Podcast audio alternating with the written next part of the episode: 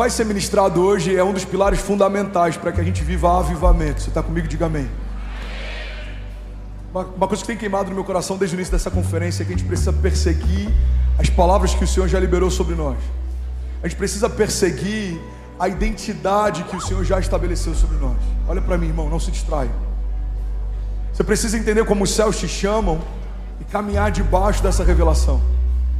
Você precisa entender quais são as promessas tatuadas no teu interior e persegui-las até que elas se cumpram. A verdade, o nosso futuro tem muito mais a ver com o que Deus já disse desde a nossa gênese do que qualquer outra coisa que a gente encontra no meio do caminho. Preciso entender quem eu sou, o que eu carrego, como Deus me vê, como Ele me chama, o que os céus dizem a meu respeito, o que os céus já estabeleceram para minha agenda. Por isso, um avivamento tem muito mais a ver com arrependimento e busca do que posicionamento e velocidade. Avivamento tem a ver com um homem que desistiu da sua agenda para perseguir a agenda de Deus. Avivamento tem a ver com um homem que desistiu dos seus sonhos para viver os sonhos de Deus. Alguém comigo aqui? Avivamento tem a ver com renúncia, avivamento tem a ver com entrega, avivamento tem a ver com obediência, avivamento tem a ver com, com temor. Avivamento não se resume só a fluir nos dons, os dons são importantes nesses dias, mas serão completamente descartáveis na glória. Como fluiremos com dom de cura, se na glória todos serão sarados? Como fluiremos com dom de revelação, palavras de conhecimento, se na glória o nosso futuro estará sendo completamente revelado?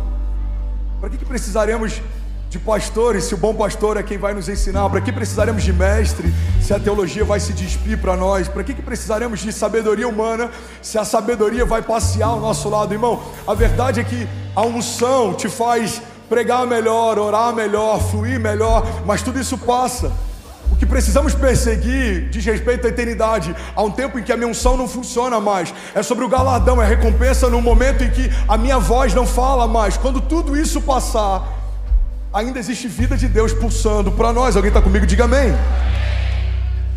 Avivamento não é sobre força, avivamento não é sobre homens corajosos, avivamento é sobre dependência, é sobre homens que diante dos inimigos parecem que são fortes, mas no secreto estão completamente vulneráveis. Avivamento não é sobre homens que sabem gerenciar muito bem, avivamento é sobre homens que sabem que se o Senhor não fizer, eles não têm como fazer, se o Senhor não falar, eles não têm o que falar, se o Senhor não der, eles não têm nada para derramar. Avivamento, irmão, é sobre reconhecermos o nosso tamanho, porque a partir desse entendimento entenderemos o tamanho de Deus. Alguém comigo aqui diga amém. Então, o que Deus tem falado comigo desde o primeiro dia dessa conferência aqui, precisamos perseguir as palavras que o Senhor já liberou a nosso respeito. Quero começar com uma frase do Bill Johnson. Ele diz que o nosso problema com a fé não é a incapacidade de ouvir a voz de Deus, mas a nossa disponibilidade em sempre ouvir as outras vozes. Tem muita gente que começou bem porque ouviu uma palavra, mas parou no meio do caminho porque parou para ouvir opiniões. Tem muita gente que começou bem porque ouviu uma palavra, mas desistiu no meio do caminho porque parou para ouvir os ruídos. Pastor, a Bíblia diz que na multidão de conselhos há sabedoria. Pois é, mas não é nos conselhos da multidão. É na multidão de conselhos. Quem pode dar conselho? Dá conselho quem tem propriedade para aconselhar. Opinião qualquer um tem. Tem gente que nunca plantou igreja querendo dizer para a gente como plantar. Tem gente que nunca criou filhos querendo dizer para você como criar. Tem gente que nunca abriu uma empresa querendo dizer para você como abrir. Vivemos a geração mais cercada de opiniões sem embasamento que a história já viu. Nunca houve tantos empreendedores de palco, nunca houve tanta gente querendo ensinar você a fazer o que ele não faz. Nunca houve tanta gente se tornando milionário vendendo o método para ser milionário. O problema não é quando no mundo isso se torna normal, o problema é quando na igreja isso começa a ser normal. Você não pode dar acesso a quem não te dá destino. Você não pode ouvir opiniões de quem não ouviu de Deus o que você ouviu. Você não pode buscar conselhos de quem não viu em Deus o que você viu. Eu lembro de algumas direções claras que o Senhor me deu quando a gente plantou a igreja, quando a gente começou aqui esse novo tempo. E eu lembro de opiniões que Guarda isso, irmão. A maior parte dessas opiniões, elas são cercadas de zelo. É alguém que te ama, querendo poupar você de uma frustração. O problema é que se eles não viram o que você viu, eles não podem aconselhar você, porque eles não estavam lá quando Deus falou com você. Pastor, minha família não, não acredita naquilo que Deus falou. Eles estavam lá quando Deus falou, não. Então não esperam que ele veja o que você viu. Eles não estavam lá. Questionaram Noé, questionaram Abraão, questionaram Davi, questionaram José, questionaram Daniel, questionaram Jesus, mas a verdade é: se você tem uma palavra, se agarra a ela, até que todos vejam o que você viu quando nada existia. A fé é pautada numa coisa que parece paradoxal. A fé nada mais é do que nós enxergarmos o que Deus fala. Não, pastor, acho que você confundiu os sentidos aí. A gente pode enxergar algo visível, a gente precisa ouvir algo audível. Não, não, não, a fé é diferente. Tudo que eu enxergo pela fé, eu enxergo a partir daquilo que Deus fala. E é por isso que tem tanta gente tentando tatear e perdida. Por quê? Porque não consegue enxergar o próximo passo, porque não para para ouvir o que Jesus está dizendo. Irmão, eu falei sobre isso há duas semanas atrás. A luz ela não é barulhenta. Você não acende o interruptor do seu quarto e a luz fala: cuidado, tem uma escrivaninha à direita, tem uma cama à sua frente. Você vai esbarrar no móvel. Não, não, não. A luz ela, ela não fala, a luz ela revela. Você acende a luz e aí você consegue enxergar, e aí você consegue se mover.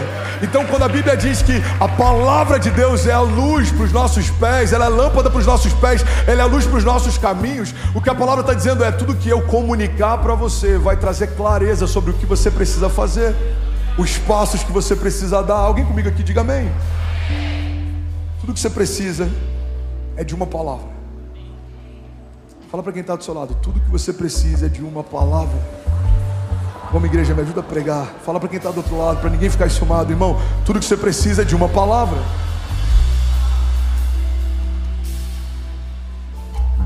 Já ensinei isso aqui.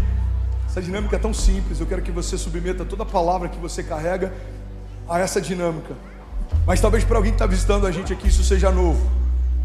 Tem muita gente que se orgulha do fato de ter ouvido de Deus promessas várias vezes. Às vezes eu vou atender pessoas que falam, pastor, já tem 10 anos que Deus me fala que eu carrego essa promessa. Pastor, já tem 5 anos que todo profeta que eu encontro me lembra dessa promessa. Irmão, guarda isso. Quando Deus diz uma coisa, Ele, ele comunica algo. Quando Deus te deu uma palavra, Ele comunicou algo. Quando, te, quando Deus te diz duas vezes a mesma palavra, Ele está confirmando algo. Mas se você já ouviu de Deus três ou mais vezes, é, é um sinal claro de que você ainda não está onde você já deveria estar. E é por isso que ele está dizendo, filho, deixa eu te lembrar, existe uma palavra para você, esse é o lugar, essa é a palavra, essa é a promessa, esse é o destino, esse é o desígnio.